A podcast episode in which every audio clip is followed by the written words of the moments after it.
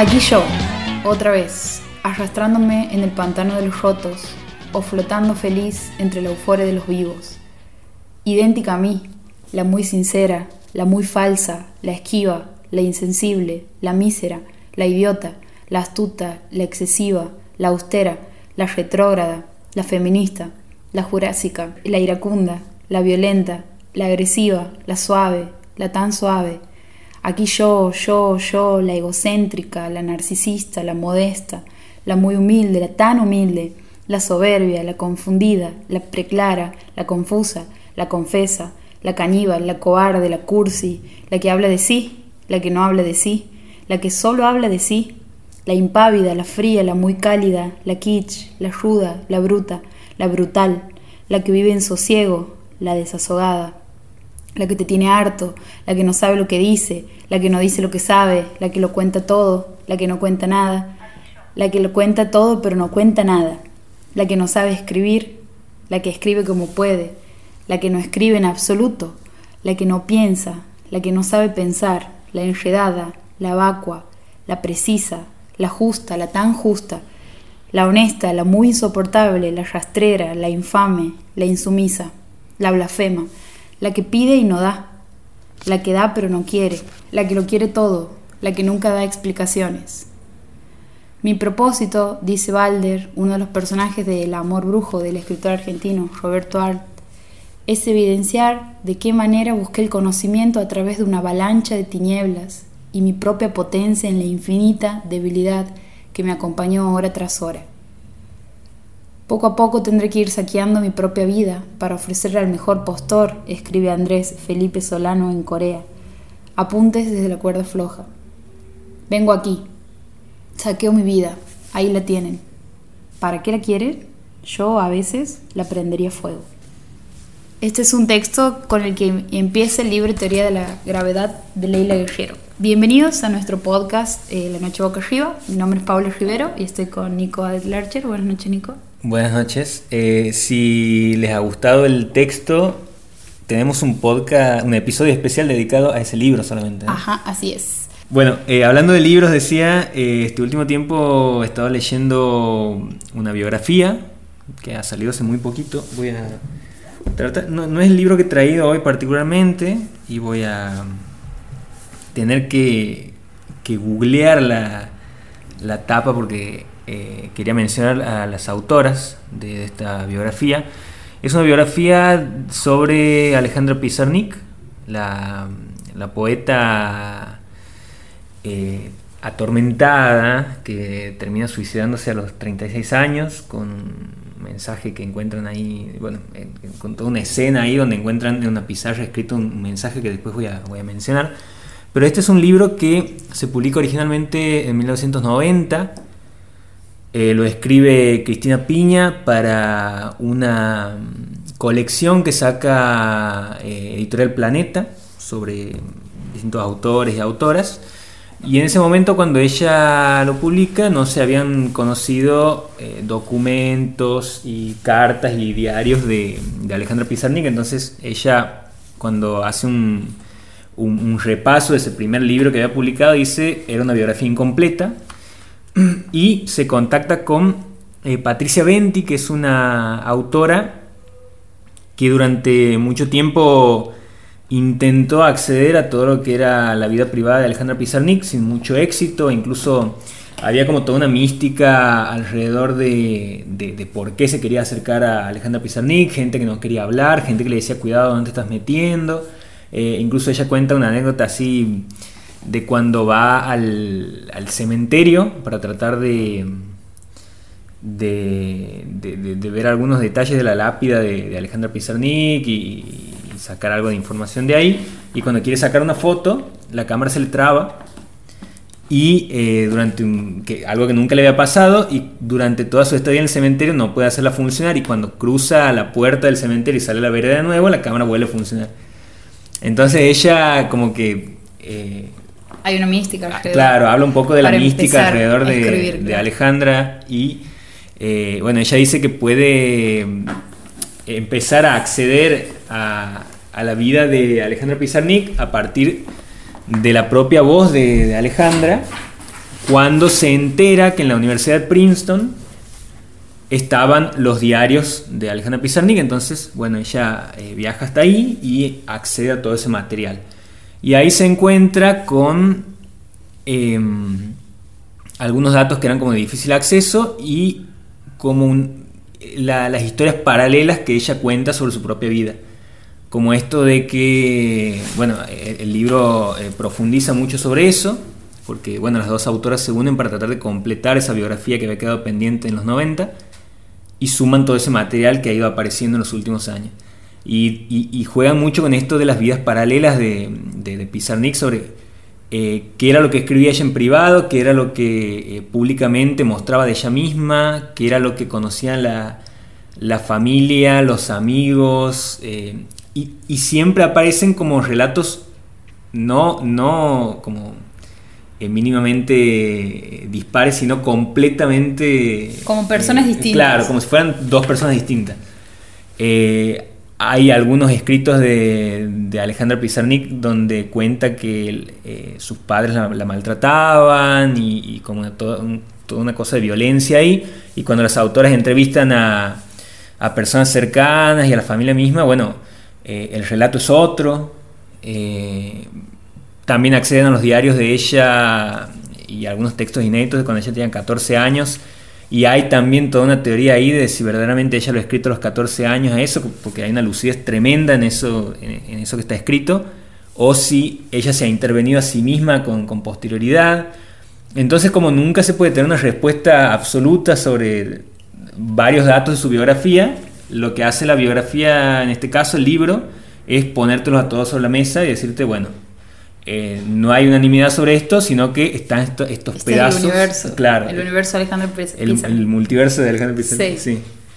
Em, ¿Es un libro? Sí. Que pienso eh, que no solo, ah, bueno, al ser un personaje tan, tan público y tan eh, conocido y, y, que ha tomado tanta relevancia después de su muerte, eh, sobre todo porque, bueno, tremenda escritor y poeta, pero me imagino que esa, además de, las particulares de su vida y, bueno, y de, cómo, cómo ha terminado, pienso que también un poco eso debe pasar a la hora de reconstruir la historia de cualquier persona, porque eh, pensaba en la interpretación que uno mismo hace de su vida y, y lo que pueden llegar a decir los actores que han intervenido en diferentes momentos, porque también somos muchas personas a lo largo de nuestra Sí, y además la memoria es un, es un artefacto imperfecto, digamos, porque eh, siempre lo que uno va a recordar nunca va a ser exactamente lo que ha pasado y siempre va a ser la versión de uno. Exactamente, tiene que ver más con lo que uno piensa y siente que lo que realmente ha sucedido. Sí, eso, eh, bueno, y, reconstruyendo un poco lo que era la vida de ella, eh, van pasando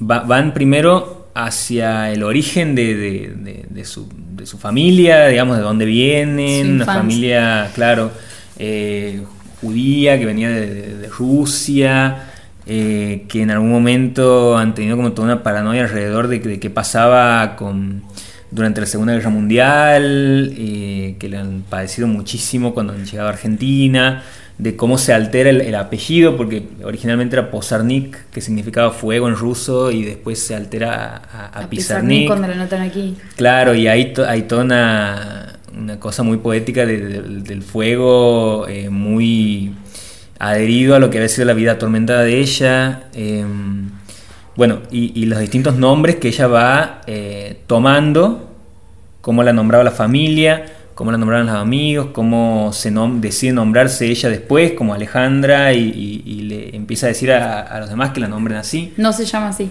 No se en llama su Número, en su nombre no. está anotada así en su documento. No, le decían Buma o, algún otro nombre así, pero siempre eran como, como apodos o cosas muy, muy vinculadas al, judío, digamos. Y em, durante toda esa esa primera instancia de su vida, siempre estaba sobrevolando, eh, bueno, cómo se miraba ella y eh, cómo, la miraban los demás en cuanto a, su cuerpo, digamos, ella nunca se había aceptado como una persona eh, gorda y, y también el, tema de las enfermedades que habían tenido en la familia, cuando ella adquiere una enfermedad que ha sido letal para, para muchos de su familia, bueno, eso la marca muchísimo. Eh, como después ella empieza a, a, intervenir sobre su cuerpo, cuando se empieza a, ver un poco más flaca, eh, las fotografías que se toma, que son un poco más... Em, que, que, exhiben mucho más de su figura y, y cómo ella se empieza como a, a mostrar un poco más hacia, hacia el mundo, cómo los poemas empiezan a ser un poco más eh, oscuros, pero al mismo tiempo destacan de su personalidad, que era una persona con mucho humor y que siempre salía con alguna intervención ingeniosa y, y, aún siendo una persona retraída, siempre tenía algo para decir de una manera muy, muy luminosa, pero eso no se encontraba en sus textos, digamos. Eh, entonces, bueno, es un libro que, que tiene como una reacción de una biografía muy clásica, no, no, no es...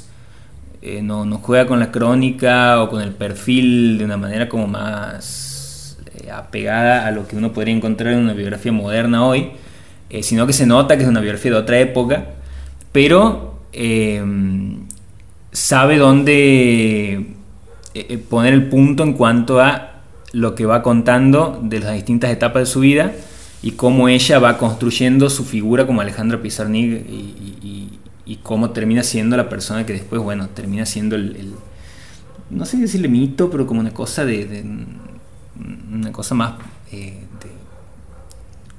de, pues, no sé, de poeta border y, así súper... Eh, poeta maldita. Sí, y, y algo que capaz que te capta mucho más la atención, y eso estaba hablando con alguien el otro día, me decía, eh, es una autora que uno a uno le como que le llama la atención mucho durante la adolescencia porque tiene esa cosa de rebeldía y de y de y del uso de las palabras de una manera tan contundente que es ese tipo de autor y de autora que así como Cortázar o, Galeano o algunos autores que uno tiene como primeras lecturas durante la adolescencia, Alejandra aparece ahí también como esa, esa figurita, digamos. Y ella era como muy obsesiva con eh, el peso de cada palabra en el, en el, momento que tenía que estar esa palabra, e incluso ah, durante mucho tiempo ella reniega de, de su primer libro que lo saca creo que a los, no me acuerdo bien la edad, 18 años, 20 años, que durante mucho tiempo ella ni siquiera lo incluye dentro de su, de su obra, porque no, no estaba de acuerdo con, con, ella misma, por eso está esta cuestión de, de, nombrar autores que creen que ella se ha intervenido a sí misma en sus diarios desde la adolescencia, porque no, no le gustaba eso que se había escrito y, sentía que tenía que tener algún, alguna otra interpretación o alguna modificación en algunas palabras. Eh, y hay como también mucho énfasis en su vida, eh, su, bueno, su, sexualidad, el, tema de cómo lo, abordaba ella misma. Hay algo muy trabajado sobre eso en el libro La hermana menor que escribe Mariana Enrique sobre Silvina Ocampo, de las cartas que se enviaban con, con Alejandra Pizarnik, que, hay una parte de, rumor sobre eso, de, de chusmerío de la época, y hay una parte de realidad también. Y eh, bueno, hay como distintos retazos y cosas que se han escrito sobre Alejandra que el libro como que lo, incluye y al, mismo tiempo también eh, coloca material inédito que han ido encontrando. Así que es una biografía muy buena que salió hace poquito, hace unas semanas. Vos habías mencionado recién el momento, la escena del, del, momento en que, que, la encuentran a ella. Ah, sí, sí, sí. Eh, y yo la verdad que cuando mencionaba eso, vos sabes que sé, sé la la, sé que se suicida, sé, sé un poco, digamos, de, la edad, de, he leído a, Alejandro, pero no sé cómo ha sido, nunca he escarbado en esos detalles, digamos. Lo, más eh, extraño de todo es que eh, cuando la, encuentran a ella, encuentran un pizarrón en su lugar de trabajo, en su cuarto de trabajo donde ella se suicida, que tenía como varias cosas escritas. Y en el medio de todo eso, escrito con tiza, decía, no quiero ir nada más que hasta el fondo. Mm. Y después tenía, y esto lo, el, final del libro de poesía reunida de ella tiene todo lo que decía el pizarrón incluido. Y tiene cosas como escrito en el crepúsculo, o vida, o lenguaje, o Isidoro, contra la opacidad. Y dice también criatura en plegaria, rabia contra la niebla. Como frases y cosas sueltas. Pero a mí la que, la que más me destroza es esta de no quiero ir nada más que hasta el fondo. Eh, y bueno, eso lo encuentran en el 72 cuando entran a la casa y, encuentran el cuerpo de ella. Vos sabés que la cuestión del suicidio es algo que hace poco he pensado a partir de, de, este libro que, que, vengo comentando en otros episodios que estoy leyendo, que es eh, las obras completas de Amélie Nothomb, una escritora francesa. Eh, en su segundo libro, que es eh, Estupores y Temblores, si no me equivoco, Estupor y Temblores, ella cuenta su experiencia viviendo en Japón y mm, ya voy a detener sobre eso para que volvamos a, Alejandra Pizarrín antes de, pasar el tema. Ella habla del suicidio y dice que, eh, como está analizando como es una occidental viviendo en Oriente, un poco se pone a, analizar desde esa lupa cómo es la vida de, las japonesas, sobre todo, de las mujeres. Y en un momento hace como una especie de enumeración y, cuenta cosas como, por ejemplo, que, que la cuestión del suicidio o sea, es tanta la presión social que, con la que se vive en ese lugar, si uno acata, digamos, la mayoría de las normas y, de las normas sociales, eh, dice ella que es muy probable que si te terminas suicidando, te termines suicidando joven, porque además es visto como una cuestión de honor en Japón. Como que eh, suicidarse antes que, eh, digamos, derrapar o, o dar vergüenza, digamos, antes que continuar con una vida lastimosa. En Japón es eh, la persona que decide terminar con su vida es un, un evento para eh, respetable, digamos. Sí, perdón, y hace poquito, ha sido en marzo de este año, se ha creado el Ministerio de la Soledad en Japón, justamente por eso, por ese problema del, del, suicidio. Sí, según, eh, según mi según Joaquín, mi novio, que siempre eh, tiene datos random sobre Japón, él dice que es, es uno de, las, de los países con más alta tasa de, suicidios, sobre todo entre adolescentes. Sí, sí, sí. No, y, hay un texto que habían publicado hace poquito, me ha hecho acordar, eh, que, arranca así, justamente hablando de la creación del Ministerio de Soledad. Eh, lo escribe un periodista que ha estado mucho tiempo en Japón, que dice: En Japón hay 8 millones de casas vacías en 2065 habrá quizá un millar de pueblos abandonados, uno de cada tres habitantes vive solo en un departamento pequeño y cada año nacen 153.000 personas menos, una declinación que se puede ver online en el contador de japoneses creado por la Universidad de Tohoku. Y allí, dice, un equipo de economistas predijo que el 16 de agosto del año 3766 morirá el último japonés si las tendencias no se modifican. Uh. Y bueno, ahí habla de un poco de la tradición samurái, de, la, eh, la, cultura de la ética samurái y todo lo que hay alrededor de eso, de la muerte voluntaria, la liberación y todo lo que, lo que genera eso en, en, en, cuanto a problemas. Sí, sí, sí. Eh, volviendo a la, a la, cuestión de la muerte en Occidente, en este caso del suicidio de, de Alejandro Pizarnik, es súper relativo, o, sea, está bueno poner en perspectiva este estos dos tipos de miradas. Eh, pero bueno, volvamos a lo, a lo que nos competía. No sé si quieres leer algo. Sí, yo quería leer un poema. Estaba buscando otro, pero lo voy a leer este que lo he subido el otro día en, en Instagram. Eh, que se llama Reminiscencias. Que mucha gente me ha dicho que era uno de sus dos favoritos de, de Alejandra no sé cuál era el otro, es, después el otro variaba, pero este estaba como la cabeza de... El de la jaula, capaz, ese también es muy famoso. El de la bueno. El que te ven diciendo... Eh, eh, que habla del encierro y en un momento dice, Señor, la jaula se ha convertido en... Mi casa, eh, la, jaula se ha convertido en mi casa, hace como un ah, juego de palabras. de, ahora lo voy a buscar y lo voy a leer.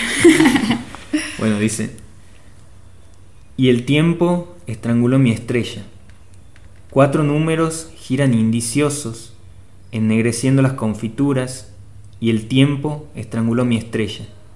Caminaba trillada sobre pozo oscuro, los brillos lloraban a mis verdores, y yo miraba, y yo miraba, y el tiempo estranguló mi estrella.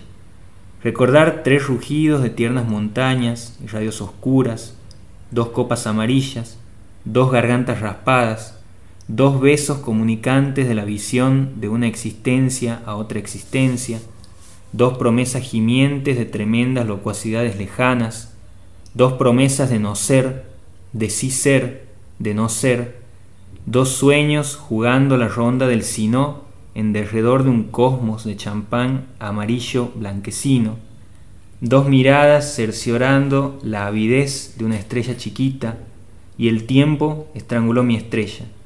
Cuatro números ríen en volteretas desabridas, muere uno, nace uno, y el tiempo estranguló mi estrella. Sones de nenúfares ardientes desconectan mis futuras sombras, un vaho desconcertante rellena mi soleado rincón, la sombra del sol tritura la esfinge de mi estrella, las promesas se coagulan, frente al signo de estrellas estranguladas, y el tiempo estranguló mi estrella, pero su esencia existirá en mi intemporal interior y brilla esencia de mi estrella. ¿Reminiscencias? Reminiscencia. ¿Y cómo se llama el...? Este se llama El Despertar. Ah, y está dedicado a León Ostrov. Dice, Señor, la jaula se ha vuelto pájaro y se ha volado y mi corazón está loco, porque aúlla a la muerte y sonríe detrás del viento a mis delirios. ¿Qué haré con el miedo? ¿Qué haré con el miedo? Ya no baila la luz en mi sonrisa, ni las estaciones queman palomas en mis ideas. Mis manos se han desnudado y se han ido donde la muerte enseña a vivir a los muertos. Señor, el aire me castiga el ser, detrás del aire hay monstruos que beben de mi sangre. Es el desastre, es la hora del vacío, no vacío, es el instante de ponerse rojo a los labios, oír a los condenados gritar, contemplar a cada uno de mis nombres ahorcados en la nada. Señor, arroja los féretros de mi sangre, recuerda mi niñez cuando yo era una anciana, las flores morían en mis manos porque la danza salvaje de la alegría les destruía el corazón. Recuerdo las negras mañanas de sol cuando era niña, es decir, ayer, es decir, hace siglos. Señor, la jaula se ha vuelto pájaro y ha devorado mis esperanzas. Señor, la jaula se ha vuelto pájaro, ¿qué haré con el miedo? Me acuerdo de leer en muchos pasajes la idea esta de, de un horario, de un determinado momento, que es por lo general la noche cuando todos duermen, en donde menciona esto de donde habla el lenguaje de los desesperados, digamos, la, desesperanza, además ahí como que hoy en la distancia eh, pienso que atravesar semejante angustia, digamos, ha permitido que hoy tengamos poemas escritos con, ese, con ese pulso. Sin embargo, viéndolo así, pienso que es una persona que estaba atravesando una profunda depresión. Sí, sí. Y, qué tremendo es también, porque eso lo estábamos hablando hoy con Claudio Rojo, eh, compañero de, la casa. y, ah, lector de, de, Alejandra. Sí, muy lector de Alejandra. Y, decía que, porque yo le decía que me, que me terminaba de leer un poema y, y era como que después seguía otro y otro y siempre era la misma eh, esto la, misma pesadez y, esa cosa oscura y, cómo costaba eh, agarrar el próximo y, leerlo como, como si no tuviera golpeado el anterior.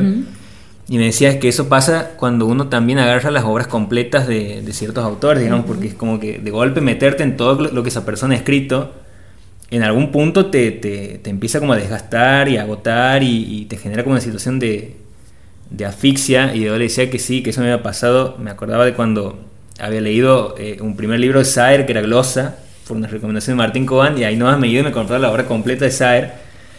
Y he quedado completamente eh, golpeado asfixiado con, porque sabes tiene una escritura donde no, pone un punto ni por casualidad, es todo coma, coma, coma.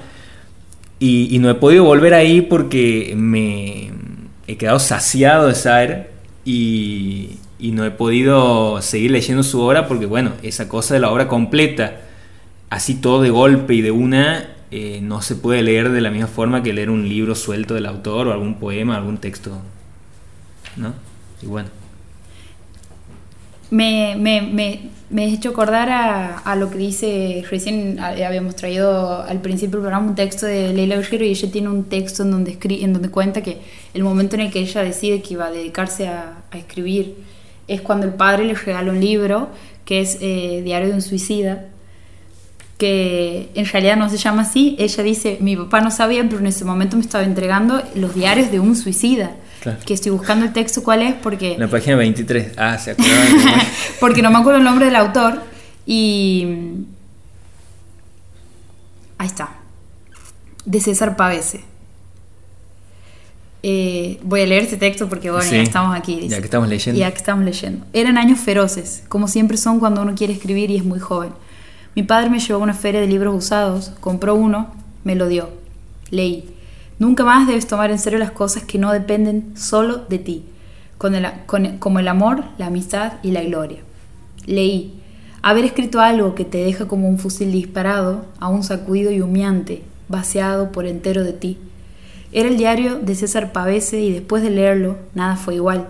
No porque el libro haya solucionado algo, era el libro de un suicida, sino porque me hizo entender cosas de mí, de la escritura, de los peligros que anidaban, que yo, que vivía incautamente entregada a las mandíbulas de ese animal salvaje que éramos la vocación y yo, no había entendido.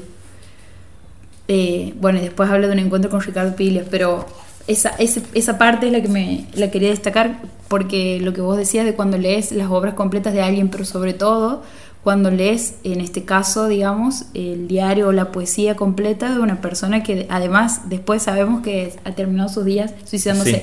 Quiero decir que no, no es que saber que se ha suicidado, además de que influye en lo, en lo que uno está leyendo, pero el tinte de lo que ya escribía, digamos, tenía esa, esa visión como lo que decíamos recién sobre esta, esta, esta cosa de hablar de, de, un determinado horario, de una determinada desesperación, de esta idea de, de, encontrarse en, en, una situación de no ser entendida o de no ser entendido, como en el caso de César Pavese. Sí, y en el caso de Pizarnik, ella juega mucho con, con, el tema de la muerte durante la adolescencia, que, que es una etapa donde uno eh, piensa mucho en la muerte, digamos, o se empieza a hacer como más preguntas existenciales, y ella se preguntaba de hay escritos de ella donde dice, bueno, ¿qué hay del, quiero saber qué hay del otro lado, pero la única forma de saberlo es eh, matándome, digamos, y, cómo hago para saber qué hay sin tener que, recurrir a esa instancia o, o, qué es esto que, se cuenta sobre eso, pero no puedo saberlo. Bueno, todo un texto alrededor de, de qué hay más allá de la vida eh, durante su, su etapa adolescente. Y que eso después, bueno, lo, lo, pone de otras formas en, sus textos, pero ahí era como más crudo todo. Para cerrar este podcast, eh, este fragmento dice, de Ricardo Piglia, nunca pasa nada. ¿Y qué podría pasar? Es como si hubiera estado todo el mes de julio bajo el agua, sentado en el patio frente a una mesita baja, el sentimiento de siempre, las grandes luchas por venir. Mantengo en secreto por ahora mi decisión de convertirme en un escritor. Leo. Lo difícil no es perder algo, sino elegir el momento de la pérdida.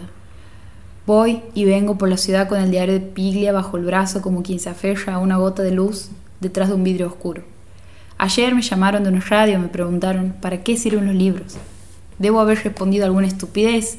Lo que debía haber dicho es que los libros sirven para una sola cosa, para salvarnos la vida.